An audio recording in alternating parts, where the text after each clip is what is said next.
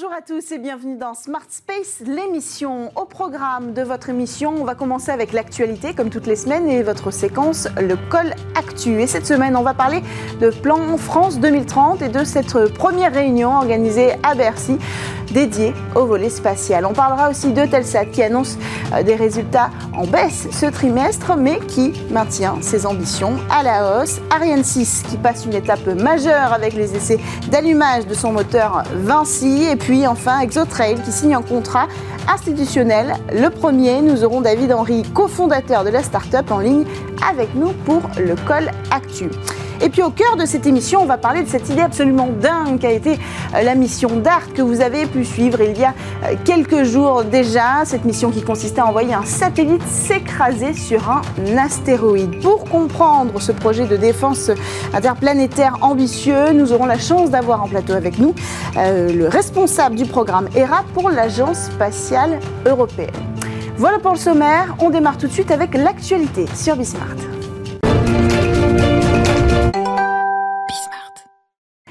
2030, le premier comité de pilotage du volet spatial s'est réuni cette semaine à Bercy. Bruno Le Maire, Sébastien Lecornu et Sylvie Roteillot, mais aussi des acteurs du secteur comme euh, François Chopard de Stardust ou encore Antoine de Châssis de Loft Orbital. Le comité en a profité pour dévoiler les 15 premiers lauréats des dispositifs lancés dans le cadre du plan France 2030 il y a déjà euh, un an. Parmi les startups, euh, Latitude, Sirius Space qui propose des mini-lanceurs euh, réutilisables, mais aussi Hyperspace qui développe une nouvelle méthode de propulsion. Cette réunion a également permis de faire le bilan sur les premières mesures lancées depuis novembre 2021 et pour le CNES de signer son contrat d'objectif de performance.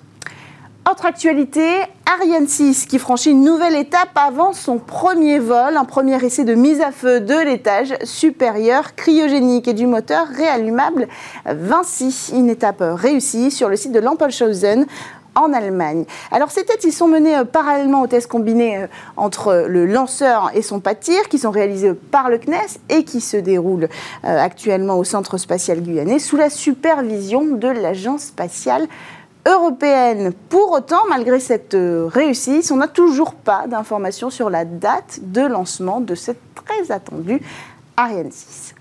Autre actualité, Eutelsat qui annonce une baisse de 4,5% de son euh, chiffre d'affaires au premier trimestre, le troisième opérateur mondial de satellites évoque une baisse importante de son activité broadcast. Le groupe est toutefois euh, euh, confirmé l'ensemble de ses objectifs pour l'année, l'exercice en cours et les suivants. Donc pour l'exercice 2022-2023, entamé le 1er juillet dernier, Eutelsat fixe un objectif de chiffre d'affaires entre 1,15 et 1,18 milliards d'euros. Une ambition à la hauteur des moyens mis en œuvre. Pour rappel, le groupe a annoncé fin juillet un projet de fusion avec le britannique euh, OneWeb pour donner naissance à un géant européen des satellites. Et de cette fusion, Eutelsat espère générer un chiffre d'affaires de 2 milliards d'euros d'ici 2027. Dernière actualité, France 2030, on en a parlé euh, tout à l'heure, euh, entend offrir de nombreuses opportunités aux startups françaises, comme pour la startup ExoTrail qui décroche la première mission institutionnelle française de logistique en orbite. Les institutions françaises ont donc choisi l'opérateur de logistique euh, pour assurer une capacité de transfert de satellites en orbite basse. Alors pour comprendre les enjeux de ce contrat, nous avons justement en ligne avec nous euh, David Henry, cofondateur de la start-up ExoTrail. Bonjour David. Alors ce contrat il concerne votre service Space Drop. Est-ce que vous pouvez commencer par nous rappeler de quoi il s'agit? Bonjour euh, Cécilia, merci de, l'invitation. Euh, alors Space Drop, en fait, c'est un service, euh, comme vous en avez parlé, de, logistique spatiale. donc avec Space Drop, nos clients peuvent déployer leurs satellites sur des endroits précis en orbite. Et en fait, nous, on assure le service de la logistique pour les emmener jusqu'à cette orbite. Donc, ils vont nous livrer leurs satellites. nous, on va le mettre sur un véhicule qu'on appelle le Space Van. on va mettre ce véhicule sur une fusée euh, la fusée va, être lancée dans l'espace, le Space Van euh, va se détacher euh, de cette fusée. Et ensuite on va, grâce à, à des moteurs que l'on développe qui sont construits et assemblés sur le Space Van, on va euh, pouvoir en fait déplacer le Spacevan jusqu'à une orbite différente de celle du lancement, hmm. euh, à un, plan, une altitude, une inclinaison qui est spécifique, et on va pouvoir euh, éjecter le satellite à, sa, à, sa, destination. Hmm. Alors ce, projet, c'est ce qui vous démarque hein, sur le, secteur français et même européen en matière de logistique spatiale. Qu'est-ce qui représente ce contrat institutionnel? Est-ce que vous serez les, les, seuls donc à offrir ce, ce service? Qu'est-ce que ça veut dire pour votre activité? Alors, ça représente beaucoup de choses euh, pour nous. Déjà, euh, euh, c'est, un, un, un, contrat qui est important. C'est une, une, une première mondiale, c'est-à-dire qu'on a euh, le, le, le, CNES et l'État français qui, sur le sujet de la logistique spatiale, bah, affirment une position ambitieuse d'aller pouvoir développer un leader sur sur son territoire. c'est-à-dire qu'on n'a pas vraiment l'équivalent d'une mission comme ça pour déplacer une vraie charge utile opérationnelle en 2024 euh, euh, donc euh, dans, dans, un, dans, un, dans un autre pays. Donc ça, ça c'est quelque chose qui est extrêmement positif. On a de la concurrence, on a de la concurrence, on en a même en Europe, on en a aux États-Unis. et donc l'enjeu de notre véhicule, c'est grâce à la maîtrise en interne, notamment des technologies de propulsion, c'est bah, un peu comme un, un, service de logistique. Et en fait, on, on, a grâce à cette efficacité supplémentaire la capacité d'avoir une, une, masse d'emport et, une, une, portée de notre véhicule qui est supérieure assez largement à celle de la, à celle de la concurrence. Hmm. Et puis enfin, euh, c'est aussi un, nous, euh, comme euh, on a d'ailleurs, j'ai pu en discuter sur sur le plateau de Bismarck il y, a, il, y a, il y a quelques années maintenant, mais on a beaucoup poussé les pouvoirs publics français et européens pour être capable de soutenir le tissu des startups en France et en Europe avec des contrats opérationnels plutôt que des, des subventions. et c'est ce qui a été réalisé avec cette mission. Alors autant les, les, les appels d'offres qui ont été annoncés sur, euh, sur le sujet micro-lanceurs sont euh, encore aujourd'hui des, des, subventions, mais ça devrait se transformer en, en contrat dans les années qui viennent. Mais nous, en revanche, c'est un vrai contrat, c'est-à-dire qu'on doit vraiment déplacer euh, une vraie charge utile en, en orbite basse. Et ça, c'est un extrêmement bon signal, je pense, pour, pour le futur du spatial en France et en Europe. Mmh un contrat qui concrétise l'intérêt euh, du gouvernement et des institutions pour ce nouveau secteur euh, spatial et start-up que vous représentez, David Henry. Alors juste avant, vous aviez annoncé euh, dans le courant de l'IAC un contrat aussi avec Airbus pour embarquer vos propulseurs à bord des satellites de taille moyenne d'observation de la Terre d'Airbus.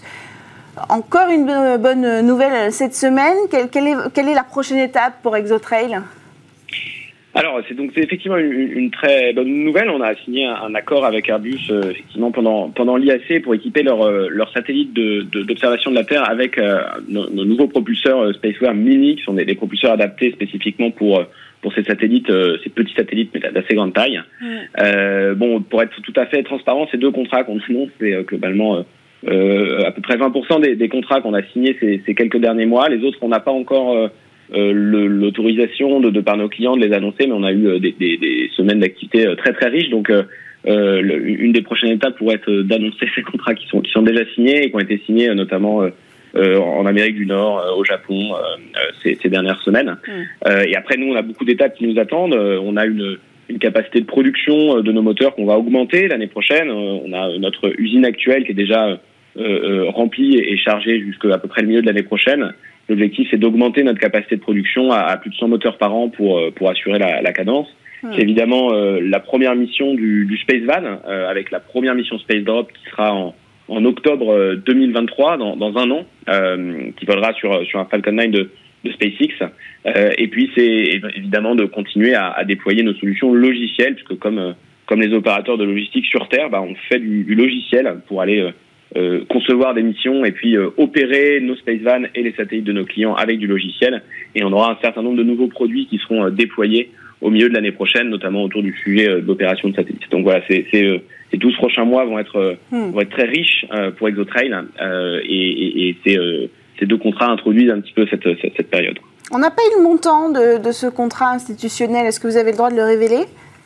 Alors pas encore tout à fait, parce que c'est il y a encore certaines étapes de, de procédures de, de, de, de, de, on va dire closing, euh, de marché public, etc. Euh, mais c'est globalement un contrat de, plusieurs millions d'euros. Euh, voilà, c'est aujourd'hui à date le, plus gros contrat euh, d'ExoTrail de, et, et, donc c'est un, voilà, c'est un contrat qui est, qui est important encore une fois pour aller déplacer 50 kilos de, de charge utile en orbite basse. c'est en 2024 que ça va que ça va voler et, et le montant c'est c'est un montant à, à 7 chiffres voilà. Merci pour, pour, pour, ces détails, ces prémices d'information. Merci beaucoup David Henry, euh, cofondateur d'Exotrade, d'avoir pris le temps de répondre à notre call actu. On espère vous revoir bientôt sur Smart Space, peut-être pour euh, échanger sur votre actualité. Allez, on enchaîne quant à nous avec notre Space Talk sur Bismart.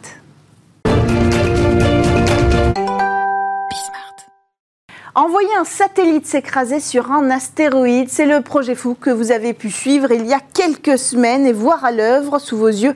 La mission DART a rempli ses fonctions à la perfection, déviée de sa trajectoire un astéroïde. Si bien d'ailleurs que la déviation de trajectoire a été presque plus importante que prévu, on va en parler, c'est ce que nous apprennent en tout cas les résultats dévoilés cette semaine par la NASA. Comme vous voyez, je représente la NASA aujourd'hui, mais nous avons aussi un représentant euh, de l'ESA, puisque nous avons euh, la chance d'avoir en plateau Yann Carnelli, responsable de la mission ERA pour l'Agence spatiale européenne. Bienvenue sur le plateau. Merci, bonjour.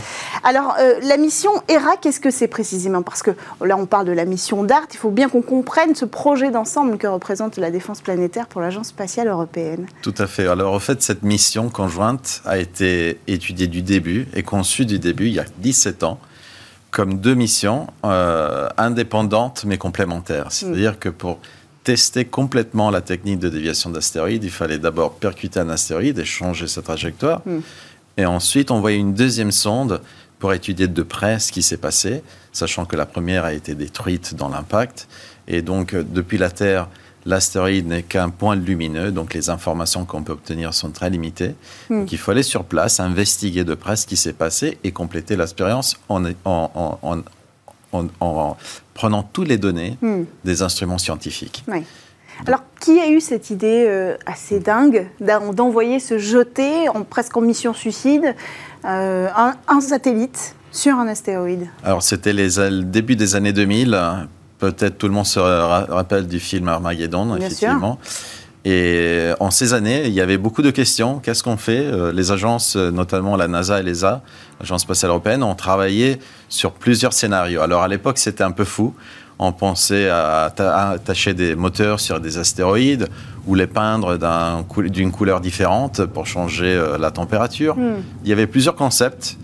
Et euh, l'Agence spatiale européenne a sorti un appel à idées à l'industrie euh, et on a fait une sélection. Et finalement, c'est un professeur italien qui s'appelle Andrea Milani, qui est décédé malheureusement il y a quelques années, euh, qui a proposé ce concept avec euh, des industriels de justement tester comment l'interaction avec, avec un astéroïde, donc en percutant et en étudiant.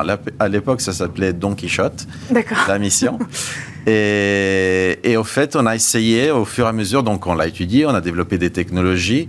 Ça a pris du temps. Mhm. euh, et finalement, ça a été, euh, le concept a évolué jusqu'à quand les Américains ont proposé au fait un astéroïde binaire mhm. qui simplifiait beaucoup la mission. Donc, euh, précisons binaire, c'est-à-dire qu'il y avait un astéroïde principal et euh, avec une petite lune, avec une petite lune qui tourne autour. Et donc, au fait, en percutant cette petite lune, la mesure est beaucoup plus simple parce qu'on va changer la vitesse de la Lune autour de son orbite qui est de quelques centimètres par seconde, euh, de quelques millimètres par seconde, mm. plutôt que changer la vitesse d'un astéroïde autour du Soleil mm. qui est de plusieurs kilomètres par seconde. Et donc mesurer un millimètre par seconde sur des kilomètres par seconde, c'est beaucoup plus compliqué. Donc en fait, cette idée de l'astéroïde donc double, euh, a été proposé par un scientifique américain, Andy Chang, pendant une conférence. On était mm. en train de discuter euh, dans un café et il a eu cette idée.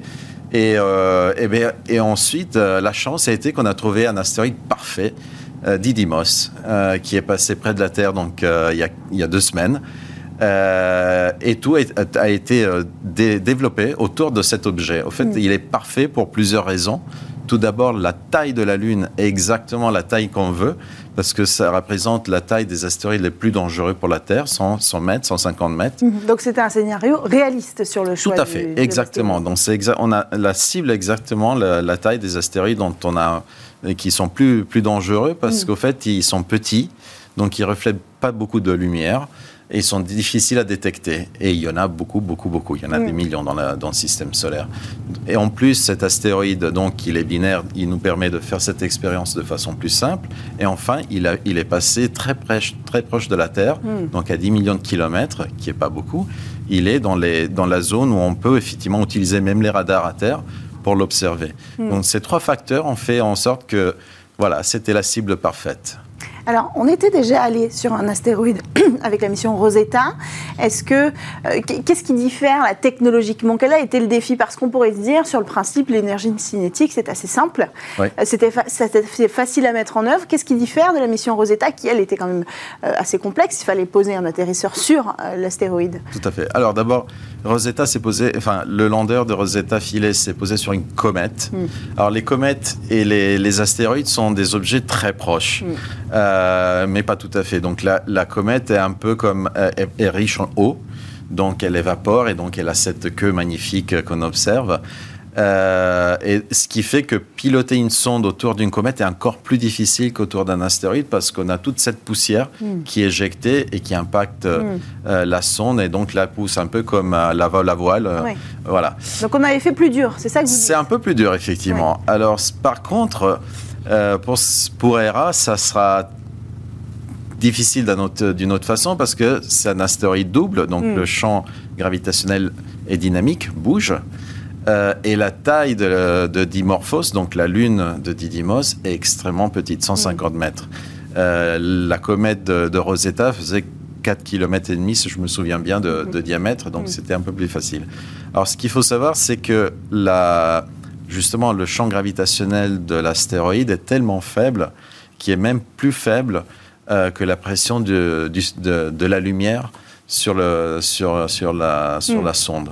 Donc au fait, on joue sur des équilibres très précaires et euh, on, peut, euh, on peut faire des trajectoires incroyables justement pour explorer cette, cette, ce nouveau mm. monde. Et on utilisera beaucoup de retours d'expérience, effectivement, de mm. Rosetta. Mm. le plus simple, c'est qu'au fait, on a les mêmes équipes à l'Agence spatiale européenne qui sont en charge des opérations. Donc, tous les outils qui ont été développés vont être réutilisés pour ERA. Alors c'est ça qui est intéressant, hein, c'est que cette, mission, elle a, elle, a, été mise en place d'une façon presque New Space. Hein, euh, vous, m'en parliez pour la préparation de cette émission, c'est-à-dire qu'elle est allée vite. Il y a eu beaucoup de réutilisation technologique, de savoir-faire aussi, que vous êtes allé chercher des équipes euh, euh, de la mission Rosetta. Est-ce que c'est quelque chose qui se fait en, en exploration, en recherche scientifique à l'Agence spatiale européenne? C'est la première fois qu'on a ce modèle d'aller vite, de faire peut-être aussi moins cher? Alors en fait, euh, c'est pas la première fois. On a aussi des programmes de programmes technologiques qui sont faits justement exprès à l'Agence mm. spatiale européenne pour prendre des nouvelles technologies et les, les démontrer, les, valider en orbite. Mm. Mm. Euh, donc c'est des missions qui prennent beaucoup plus de risques parce que l'objectif est la validation technologique. Donc on s'est inspiré un peu de ces missions-là euh, pour aller pour la première fois et les appliquer pour la première fois ce qu'on appelle dans l'espace profond. Typiquement, les missions d'exploration dans l'espace profond sont des missions euh, extrêmement chères, extrêmement complexes. On développe des nouvelles technologies pendant des décennies. Euh, ERA, c'est un peu différent. ERA, on a regardé ce qu'il y avait déjà dans l'industrie, ou qui était juste à un centimètre d'être prêt, hmm. et qui a été justement développé dans soit des programmes technologiques, soit des programmes d'exploration, et on les a pris. Euh, pour faire une sonde très rapidement. Donc, euh, c'est quoi, 4 ans C'est 4 ans. Du, rapide. voilà, normalement, une sonde, le développement d'une sonde prend 7 à 8 ans, même des fois 10 ans. Euh, donc, de cette façon, on a essayé effectivement de, de, prendre quelques raccourcis hmm. et de faire une mission low cost, sachant que c'est la première mission qui a été approuvée dans le nouveau programme de Space Safety de l'Agence mhm. spatiale européenne qui s'occupe justement de la défense planétaire, euh, de la météorologie spatiale et des débris orbitaux. Hmm. Et donc de nous protéger de ces, ces dangers spatiaux. Hmm. Euh, et ERA est la première mission. Donc on a essayé de faire petit, vite et simple. Hmm. Est-ce que l'idée c'est de continuer à développer ce modèle économique pour les prochaines missions planétaires Alors je pense qu'effectivement il y a, y a, une niche pour ce type d'application. Euh, surtout qu'il y a beaucoup de pays en Europe qui sont en train de monter en, en investissements spatiaux, surtout même des petits pays européens. Hmm. Et donc, ça peut permettre effectivement euh, de démocratiser un peu euh, l'espace profond. Hmm, hmm. Tout à fait. Euh, la prochaine mission, c'est quoi? Donc, après ERA, l'idée, c'est d'aller sur une autre cible, plus petite, différente. Donc, il y a plusieurs options. Une des options, c'est l'astéroïde Apophis. Mhm. Euh, certains ont entendu parler parce que... Oui, il a une certaine réputation. Voilà, exactement. C'est le hein. premier objet que pendant quelques mois, on était persuadé qu'il allait percuter la Terre. C'était en 2009. Euh, finalement, ce ne sera pas le cas, mais ça sera le premier objet de à peu près 450 mètres de diamètre euh, qui va passer tellement proche de la Terre qu'il va passer à l'intérieur de l'orbite des satellites euh, géostationnaires. D'accord. Et on pourra le suivre euh, à l'œil nu. Ça, c'est prévu quand? Ça sera prévu en avril 2029. D'accord. Et donc, il passe tellement proche de la Terre que les scientifiques disent que probablement sa forme va changer à cause de la gravitation terrestre. Et au fait, une des, des propriétés les plus inconnues des astéroïdes, c'est la structure interne. Et donc étudier la structure interne directement comme le fait ERA avec un radar d'ailleurs français mhm. euh, de Grenoble, ou le faire de façon plus naturelle avec euh, une déformation due au passage près de la Terre, c'est euh, un paramètre clé pour des systèmes de défense planétaire. Hmm.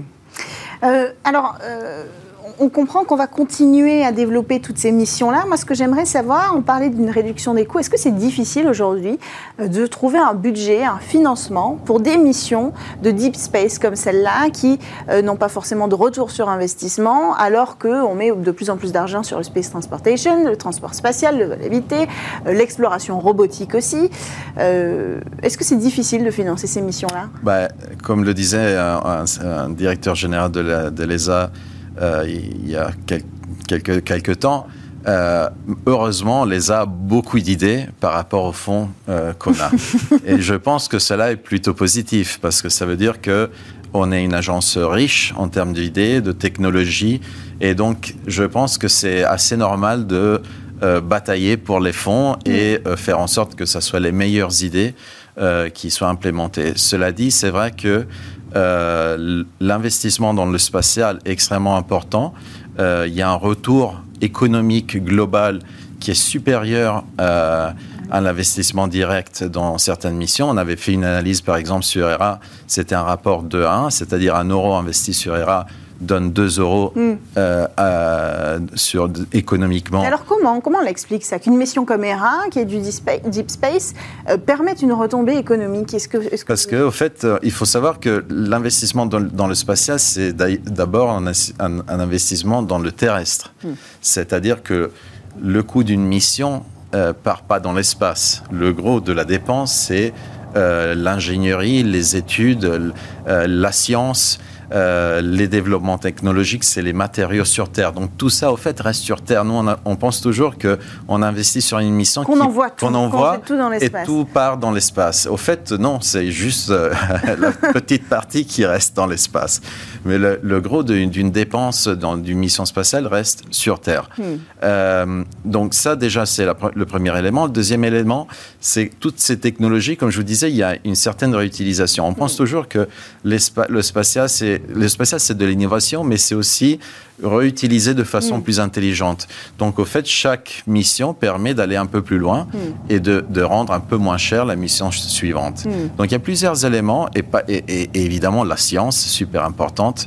Euh, une mission Comera va donner du travail euh, à beaucoup de, scientifiques pendant des décennies et pas seulement va inspirer euh, aussi la raison pour laquelle je suis ici aujourd'hui.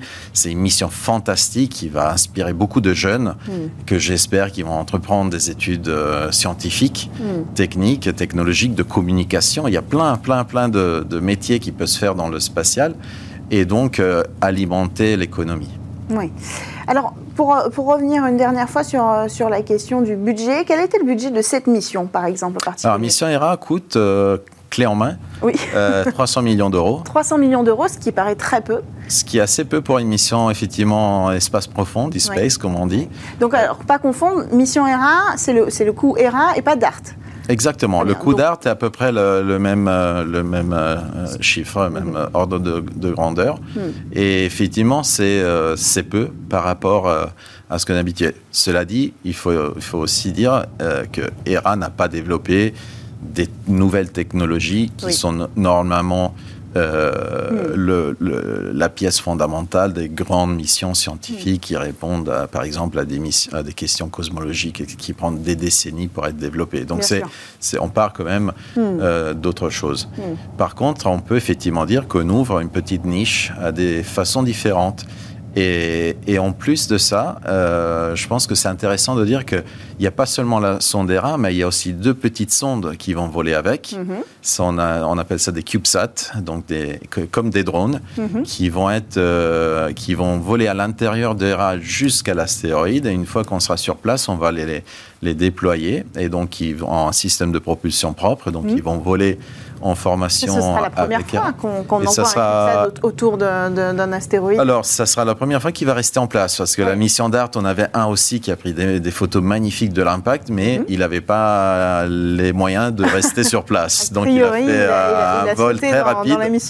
Il est resté trois minutes à proximité entre 50 et 200 km de mhm. l'astéroïde, tandis que ERA, ça sera effectivement la première mission qui va mettre en orbite autour d'un astéroïde de CubeSat, qui vont, et eux, ils ont des technologies incroyables, euh, très petites, donc ils vont faire des mesures de minéralogie, mm. un radar pour comprendre la structure interne, comme en fait, on va aller le, cartographier, l'observer Tout à euh, fait, tout à fait. À l'extérieur, à l'intérieur, la température, on va prendre toutes les mesures qui sont nécessaires pour valider nos modèles euh, numériques d'impact et pouvoir utiliser, extrapoler cette technique euh, qu'on a testée sur Didymos à d'autres astéroïdes. Hmm. Alors, dernière question. Euh, nous avons une échéance budgétaire euh, le 22 novembre prochain qui a lieu, il se trouve à Paris. C'est la ministérielle, la conférence ministérielle de l'ESA, donc qui réunit euh, les ministres du secteur spatial de chaque pays membre pour voter le budget sur les trois prochaines années. 18, 18 milliards, à peu près 18,7 précisément, a été demandé par Joseph H. Barrer. Est-ce que vous avez, vous aussi, dans la section euh, défense de l'ESA un budget qui va être euh, voté à ce moment-là? Est-ce que ça fait partie du budget scientifique? Est-ce que ça va être difficile euh, d'obtenir le budget attendu? Alors c'est toujours difficile. Il y a beaucoup de priorités dans les, dans les pays membres. Et aujourd'hui, il faut l'avouer, on a des temps difficiles. Mhm. Mais l'espace, effectivement, représente pas seulement un, un, élément inspirateur, mais comme on a dit tout à l'heure, une valeur ajoutée dans, dans l'économie européenne, une mhm. grande valeur ajoutée. Donc on espère effectivement que ça soit une, une, ministérielle de succès mhm. euh, et de pouvoir euh, développer encore plus ce qu'on appelle la space economy euh, et donc aider l'économie. Le, le, le, volet de space safety de mhm. l'ESA est un volet à part, donc c'est pas le budget scientifique, mhm. c'est un, un, budget séparé. Euh, et on s'attend effectivement, c'est comme c'est un programme nouveau, il y a beaucoup de choses à faire. Euh, d'un côté, terminer le système de dépenses planétaire, qui n'est pas seulement la déviation, mais aussi un réseau de télescopes pour euh, scruter mm. le ciel et, détecter les astéroïdes. Il y a une mission pour étudier le, Soleil, et il y a aussi toutes les activités des, débris. Donc effectivement, on s'attend à un grand succès. Bon, merci beaucoup Yann Carnelli d'avoir pris le temps de venir répondre à nos questions sur le plateau de Smart Space. Je rappelle que vous êtes responsable de la mission ERA pour l'Agence spatiale européenne. Merci à tous de nous avoir suivis pour cette édition de Smart Space. On se retrouve la semaine prochaine, vendredi prochain, pour une nouvelle émission. En attendant, vous pouvez nous voir sur bismarck.fr et écouter sur toutes les plateformes de podcast. À très vite.